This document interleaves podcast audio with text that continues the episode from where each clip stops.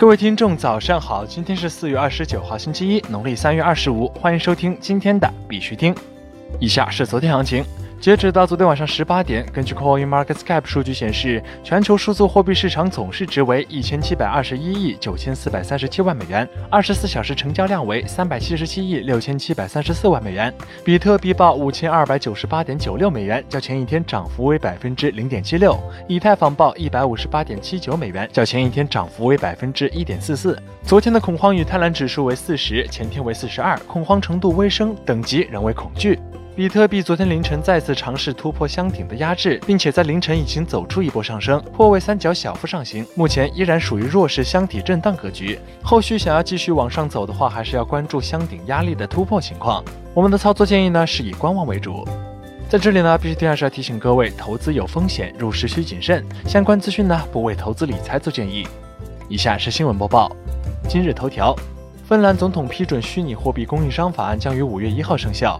据 News 点 Bitcoin 报道，芬兰财政部周五宣布，该国已经批准了虚拟货币供应商法案。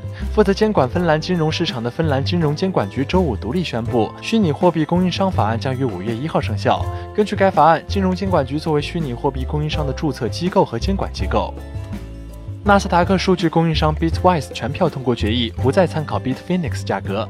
据纳斯达克研究平台的数据供应商 Bitwise 公告，由于本周纽约总检察长对 Bitfinex 提出了欺诈起诉，引起了广大的舆论和影响。经过开会投票后，全票通过同意从其价格指数参考交易所中移除 Bitfinex，并立即生效。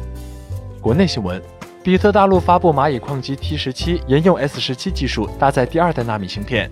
四月二十八号消息，比特大陆昨天正式发售蚂蚁矿机新品 Antminer T 十七。蚂蚁矿机 T 十七搭载比特大陆第二代七纳米芯片 BM 一三九七，算力高达四十 TH 每秒，能效比为五十五 J 每 T，可支持 BTC、BCH 等加密货币挖矿。据悉，与上一代蚂蚁矿机 T 十五相比，蚂蚁矿机 T 十七算力提升百分之七十三点九，能耗比降低百分之十七点九，并采用双筒散热设计。整机运行更加稳定。蚂蚁矿机 T 十七延续了 T 系列的性能优势，同时在前前代产品的基础上继续迭代升级，进一步平衡性能和售价。新品较上一代更具性价比。目前，蚂蚁矿机 T 十七已登陆比特大陆官网正式开售。全国港口第一张区块链电子发票在招商港口蛇口集装箱码头上线。据航运交易公布微博，四月二十六号上午，招商港口在蛇口集装箱码头举行全国港口第一张区块链电子发票上线仪式。十点五十分，SCT 副总经理姚胜郎宣布仪式启动。十点五十八分，货主代表协服公司总经理曾杰办理提货办单手续并完成微信支付后，全国港口第一张区块链电子发票顺利生成。宝二爷和 Biki 点 com 交易平台达成深度合作。据官方消息，宝二爷和 Biki 点 com 交易平台达成深度合作。目前，Biki 点 com 已经开放 GOD 和 USDT 交易，GOB 提币费全网最低，单笔低于五分钱。Biki 点 com 是 GOD 的主要战场，近期还将上线基于 GOD 的 IEO 项目，用 GOD 就可参与认购。Biki 点 com 成立于二零一八年六月，总部位于新加坡，截至目前已有一百万的注册用户，日活用户超过十万人，综合实力全球排名前二十。近期，陆军已向 Biki 点 com 投资五百万美元，并担任联席 CEO。浙商银行贵阳分行正式开业，将以区块链等技术构筑的综合服务平台为依托。据北京商报消息，四月二十六号，浙商银行贵阳分行正式开业。据了解，新开业的浙商银行贵阳分行将以浙商银行运用互联网加、大数据及区块链等金融科技，构筑了以池化融资、一起银、应收款链等三大平台为代表的科技加金融加行业综合服务平台为依托。国际新闻。EZB 交易所存币生息全新改版上线。EZB 交易所于昨天十点正式上线了存币生息及锁仓分红两大功能的新版本。据了解，全新改版后的功能除了对 UI 进行了优化以外，还新增了多种语言，对修复列表滚动、跳转等逐一进行优化。经测试，全新版本的存币生息和锁仓分红在使用过程中没有出现闪退、卡顿等现象，并在流畅度上有了更进一步的提高。AISC 昨天宣布，应用区块链技术实现了宽带提速。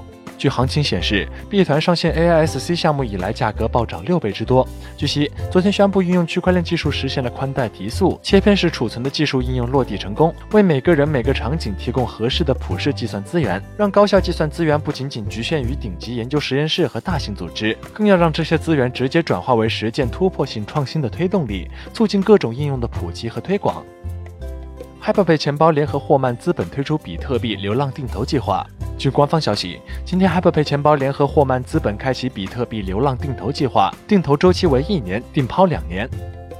泰国 SEC 金融科技部主任表示，泰国银行禁止加密的决定从来都不是永久性的。据 M Crypto 报道，泰国证券交易委员会金融科技部主任最近在曼谷举行的 Ripple 地区活动中，披露了有关该国对加密前景的更多信息。他指出，泰国银行禁止加密的决定从来都不是永久性的。他强调，该国提出了一个框架，并在三个月内将虚拟货币归类为数字资产。同时，他也同意之前 ICO 的项目欺骗了人们，对市场产生了很大的影响，对投资者来说是有风险的。然而，该国目前正在努力保持创新与保护投资者之间的平衡。他补充说，以前任何人都可以要求。人们投资换取项目代币，现在只有在泰国法律下的公司才能够发行 ICO，而且 ICO 门户网站会对他们进行审查，就像财务顾问一样，确保有一个可靠的商业计划，然后将其推荐给 SEC 批准。好了，今天的必须听新闻播报就到这里。更多区块链资讯呢，请关注我们的微信公众号 b i x u t i n g 下划线，也就是必须听的拼音加上一个下划线。喜欢的呢，点赞收藏，记得分享给身边的小伙伴哦。最后呢，感谢各位听众的支持，祝大家度过美好的一天。我们下周再见。